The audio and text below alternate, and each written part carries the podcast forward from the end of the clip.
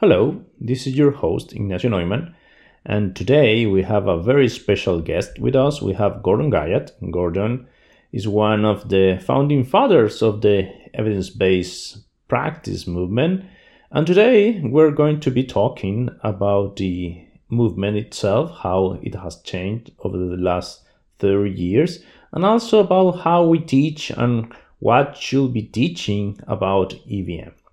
So I think it's a very interesting talk. I think a must listen for everyone interested in evidence based practice. And let's go, let's get started.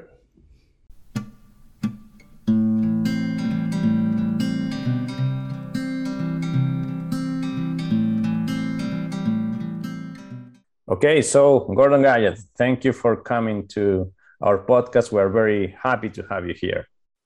Uh, truly my pleasure to join you. Well, Gordon, you, I'm, I am sure you have shared many times this story, but you kind of started the movement of evidence-based practice back in the 90s.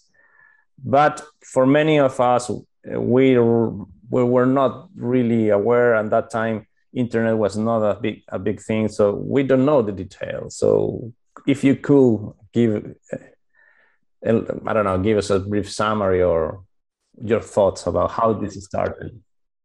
Okay, I'll try to make it relatively brief. Um, so, Dave Sackett was my mentor, um, and he started a series of articles in the Canadian Medical Association Journal um, called How to Read the Medical Literature, which were extremely successful. Uh, it got a lot of attention and so on. And around the same time, he uh, said, Well, we need people who will teach this stuff. And he started the How to Teach Critical Appraisal workshop at McMaster University. And things evolved, Dave. And at first, it was a classroom activity, right? So you took residents and uh, medical students and you taught them in a classroom about uh, what became EBM. You taught them critical appraisal. And then he had the idea of bringing critical appraisal to the bedside. That was the term he used. So it was now trying to move out of the classroom and into the outpatient clinic and the uh, uh, and the wards. And it was around that time that I came along and started and, and uh, got trained. And Dave is my mentor. And then um, uh, it, uh, I had the opportunity to lead the internal medicine residency program.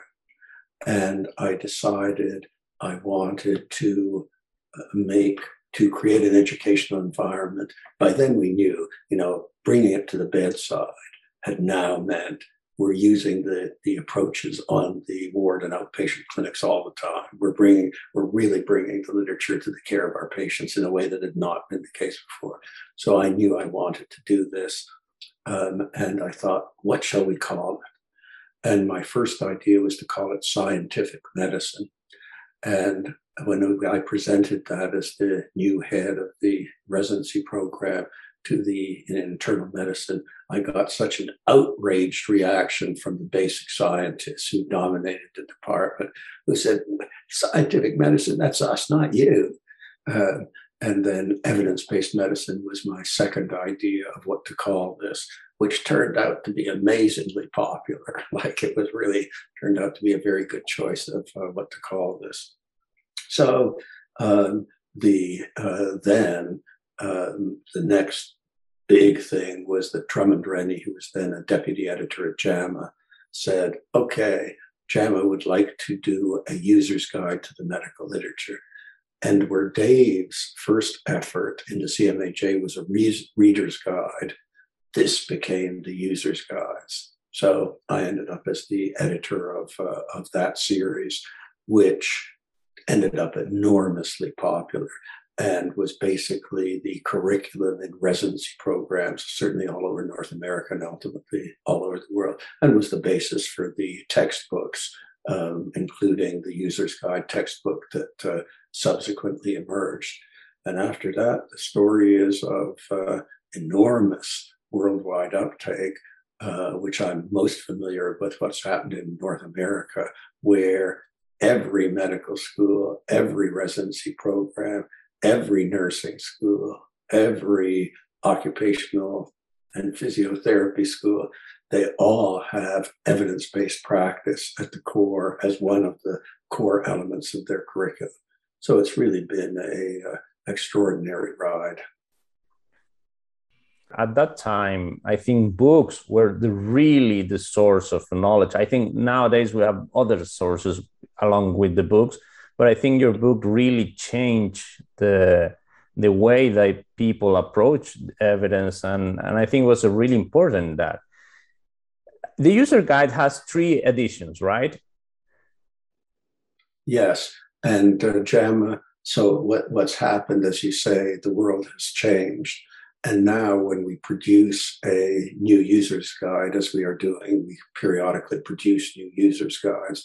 So, uh, one that's just been published in the last month is an updated, we did it 20 years ago or more, an updated users guide for clinical practice guidelines.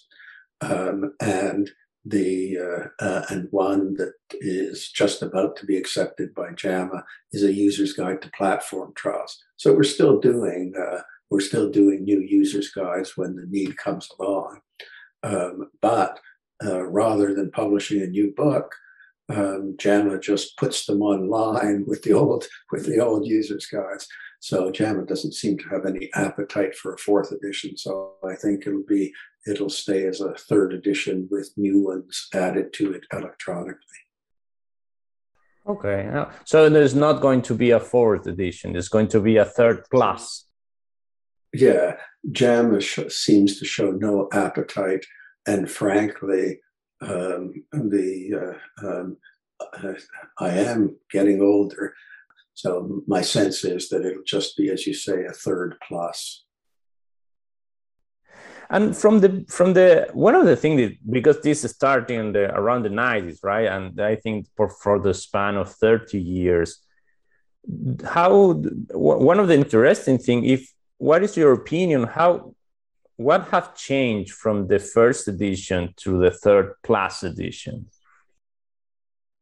well um, the probably um, the biggest fundamental change actually came from the start to the first edition.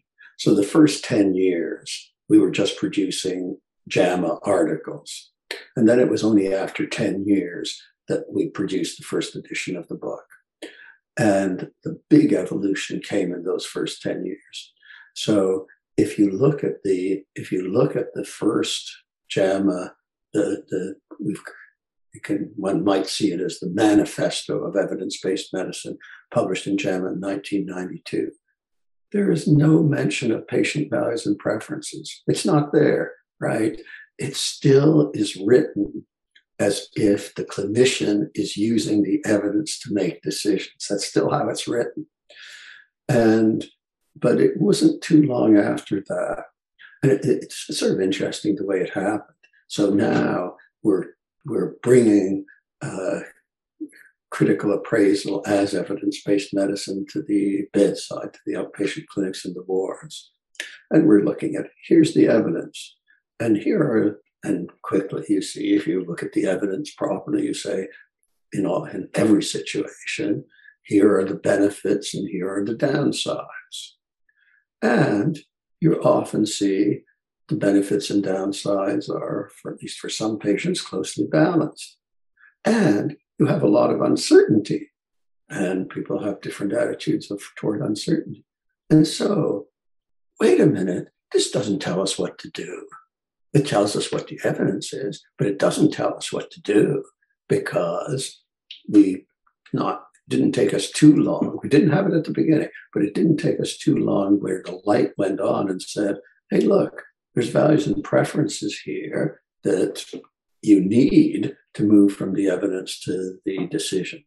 And that was the big advance of the first um, for the first decade. So by the time we were in the first edition of the guide, there were previously there were, in the way I look at it, two principles of evidence-based medicine. One was a hierarchy of evidence that some evidence is more trustworthy than others, and second, that you need systematic reviews of the evidence to really know what's going on and take best care of patients.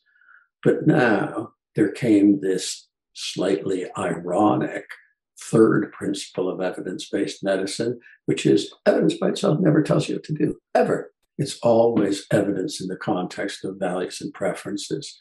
And although it's over 20 years since we introduced that, some people, when they look at evidence based medicine, still don't get it that we are the champions of uh, shared decision making and use of values and preferences and the acknowledgement of the importance of values and preferences in making decisions.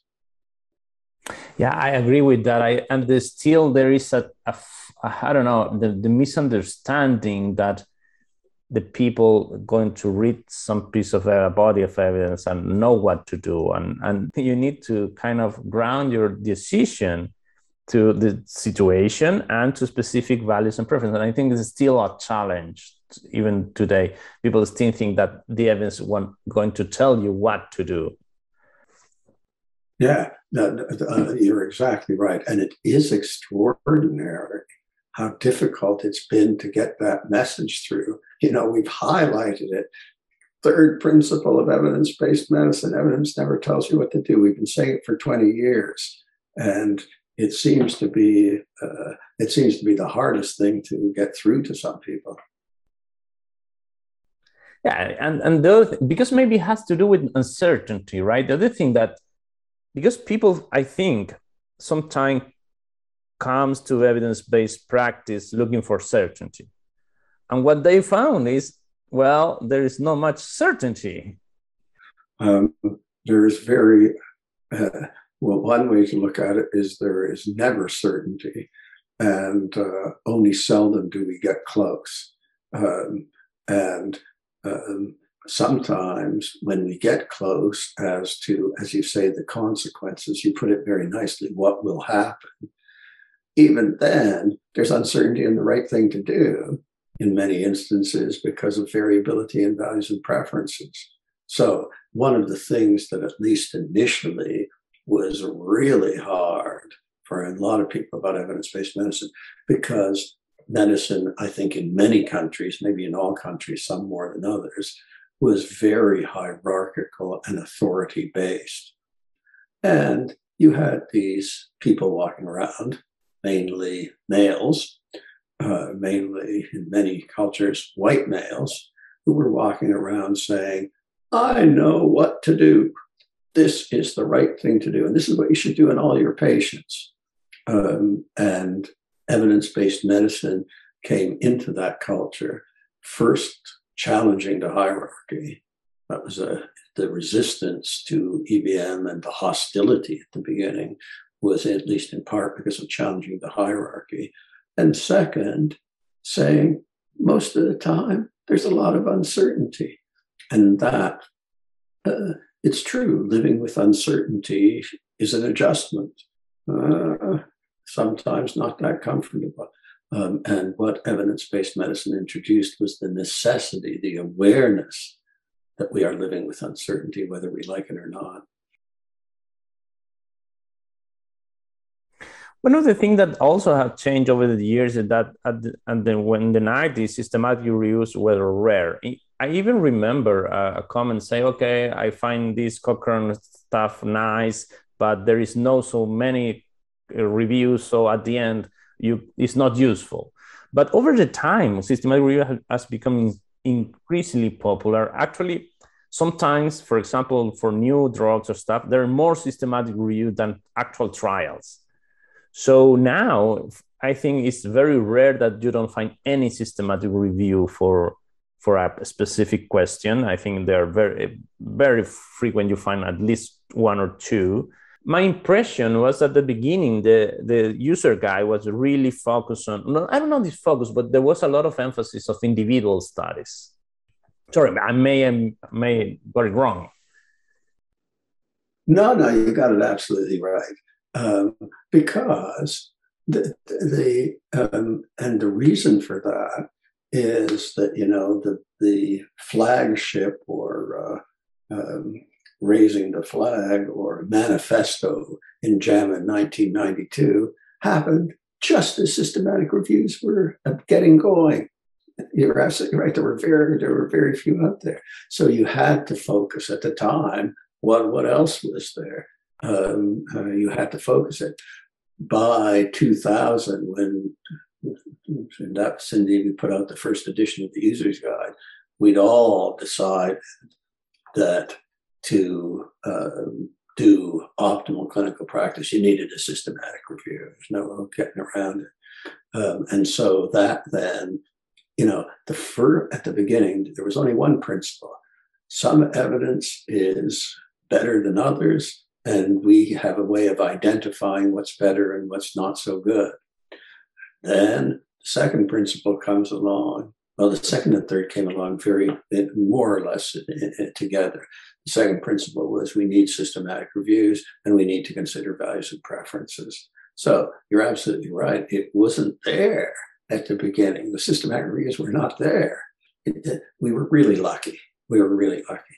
Just as we got, and, and these things are not a coincidence, right? Movements happen at a particular time and there's a reason that they happen.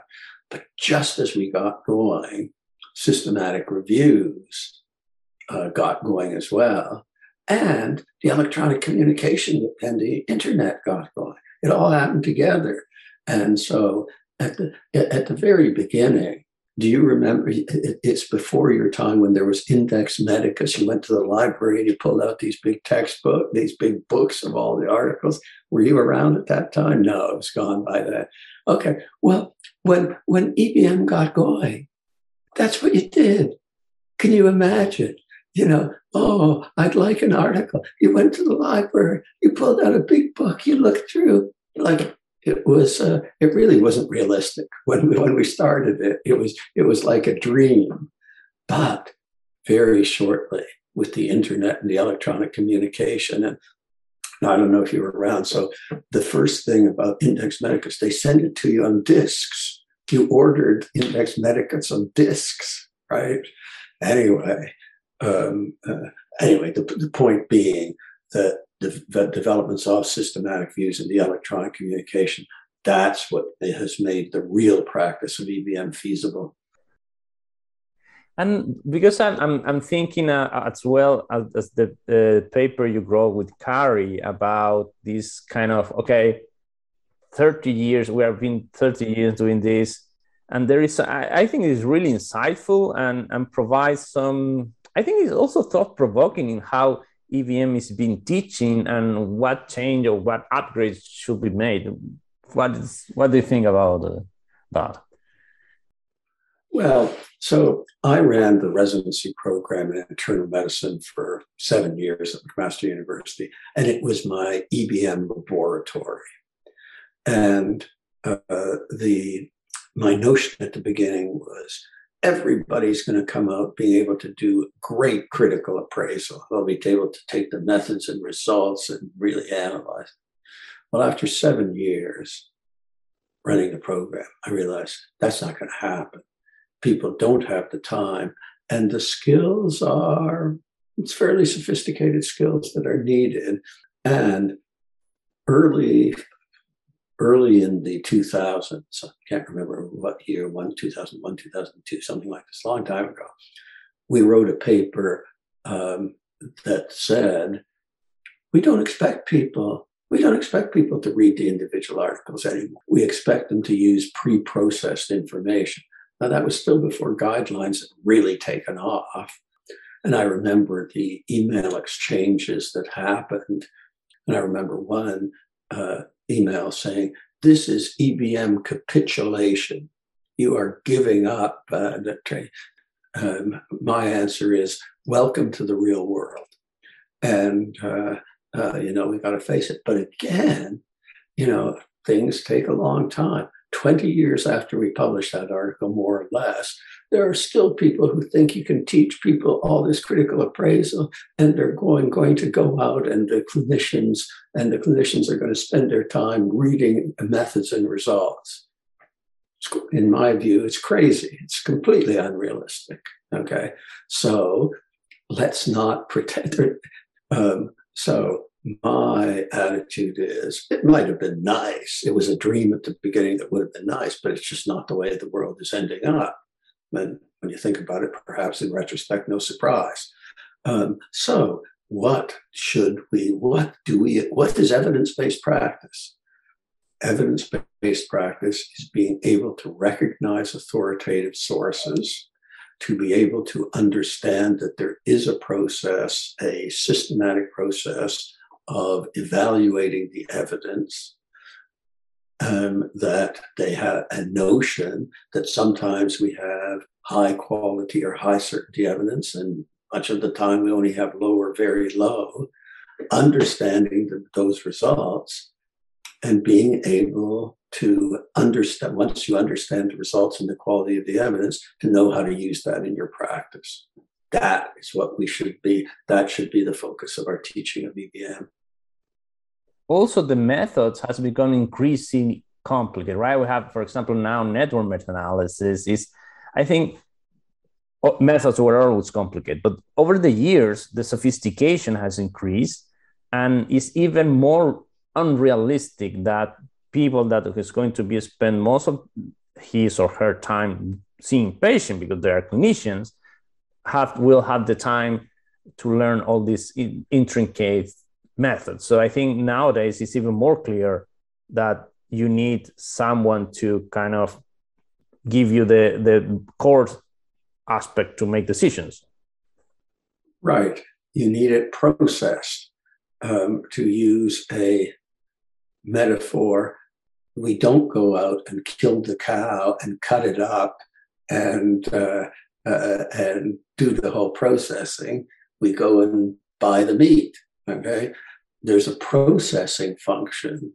Somebody else does the processing, and it's our job to know a good steak from a bad one and to uh, uh, and to use that processed information. So, how if you can reimagine a course now, because the curriculum for many EBM courses still follow the original one at some point to, to some degree if you could reimagine a course, what would what would be the changes to that curriculum now or to the course of? So, um, I think it's still useful. It's still definitely useful to so people understand the principle of randomization. They can distinguish between a randomized trial and an observational study. They know that there are uh, randomized trials that conceal blind and follow other patients and those that don't. So there's more and less trustworthy randomized trials. They understand grade comes in now very early. Okay. Um, so the uh, uh, so knowing that there's also issues of in, basic understanding of imprecision, inconsistency, um, and directness of the evidence those things are important. So what it would so what it would do is move very quickly, even in the individual trial, not much time on all that critical appraisal bit, and most of the time on what do these results mean and how do you use them in practice, which means is this a value and preference sensitive decision or is this not a value and preference sensitive decision? So when I'm when I'm all my clinical decisions, I'm thinking, is this value and preference sensitive where I need to do some sort of shared decision making?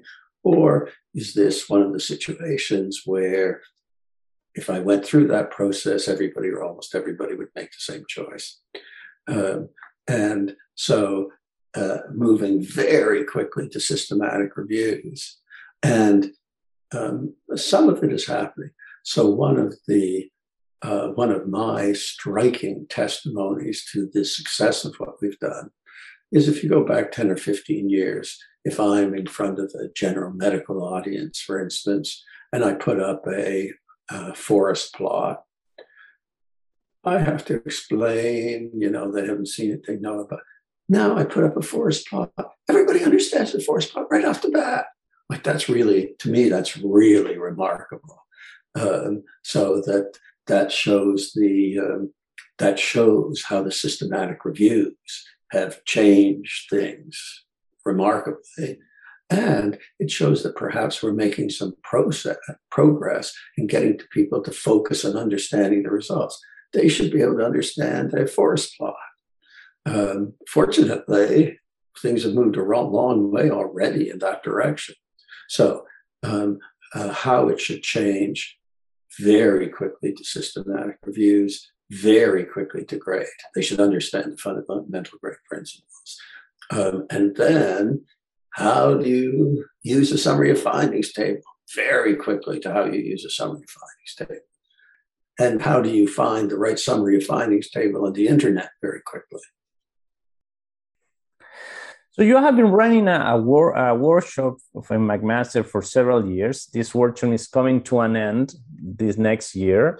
So uh, and has, I think has been immensely successful over the year, but somehow is coming to an end. Um, so when you say we've been running it for seven years, several years, Dave Sackett started it more than 30 years ago. Um, uh, uh, I've been running it for more than 20 years. Um, and there's another irony. 20 years ago, the day will be when we will be really successful is when we're not needed anymore, when we will have trained enough people that they don't need to come to us. Well, that's what's happened. Doesn't feel quite so good as when we thought at the beginning, when you think, oh, they don't need me anymore. But in fact, the last decade has been fewer and fewer people interested in coming. Why? Because every program has got its own EBM curriculum. And people are, we've trained, I don't know, 2,000 people or something through, have come through our workshop in, in that order. And they all go out and set up their own programs and so on and so forth. So um, uh, you could say the workshop has been the victim of its own success. Um, and so, uh, um, and I am getting old, and you know, I've done my thing to a considerable extent.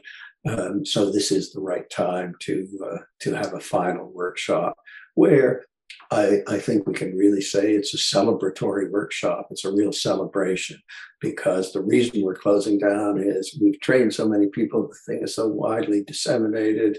People don't come to need to come to McMaster for it anymore as you said, is the people doing this in other parts, and also there is other initiative that has, for example, the GRADE Network has born out of this as well. Uh, people interested in EBM, so I think this has branched out in many other instances that I think that are carrying the torch forward. Well, exactly. So yeah, I mean, you guys are starting a. Uh uh, Latin American GRADE network. I mean, fabulous. But that's exactly the sort of thing. You're now going out and do the training. People don't have to come to McMaster. You guys are doing it. So that's absolutely right. One of the last thing I wanted to ask you is about a more because medicine was really authoritarian at the at the beginning of the EBM movement and to some degree this there was a democratization of knowledge which came with the internet as well but this was part of this movement in general at least in medicine. And and because before if you want to provide really good care you need to go to a specific or you need to specific clinician and ask their opinion. But now everyone with with a with time and willingness to do it and an internet connection can provide a really good care. And so there is a political aspect of this as well. Oh th- that was a big deal right from the beginning. And that was part of the hostility which existed at mcmaster as well. Um, there was actually a lot of hostility at mcmaster. Um, uh, because uh, we were challenging. It was a very democratizing. It said the right thing to do isn't exclusively in the hands of the expert anymore, right? Anybody who wants to learn the skills can look and get the evidence. Now, over the long term, it's, as a matter of fact, it's a real change in power structure because it needs the methodologist to in, in, with the participation of the experts to process the information. But then this processed information is accessible to everybody in quite simple, uh, I was saying quite simple ways, but now I think we're pretty good at prevent, presenting it in straightforward ways that people can understand. So absolutely very democratizing, very, it was from the beginning, it was very anti-hierarchical. And that was part of the hostility that was generated from the authority figures, which was pretty intense at the beginning. Okay, Gordon Guyatt, thank you very much for for coming to our podcast. My great pleasure. Uh, uh, thank you for initiating this. Uh, really nice to be able to share.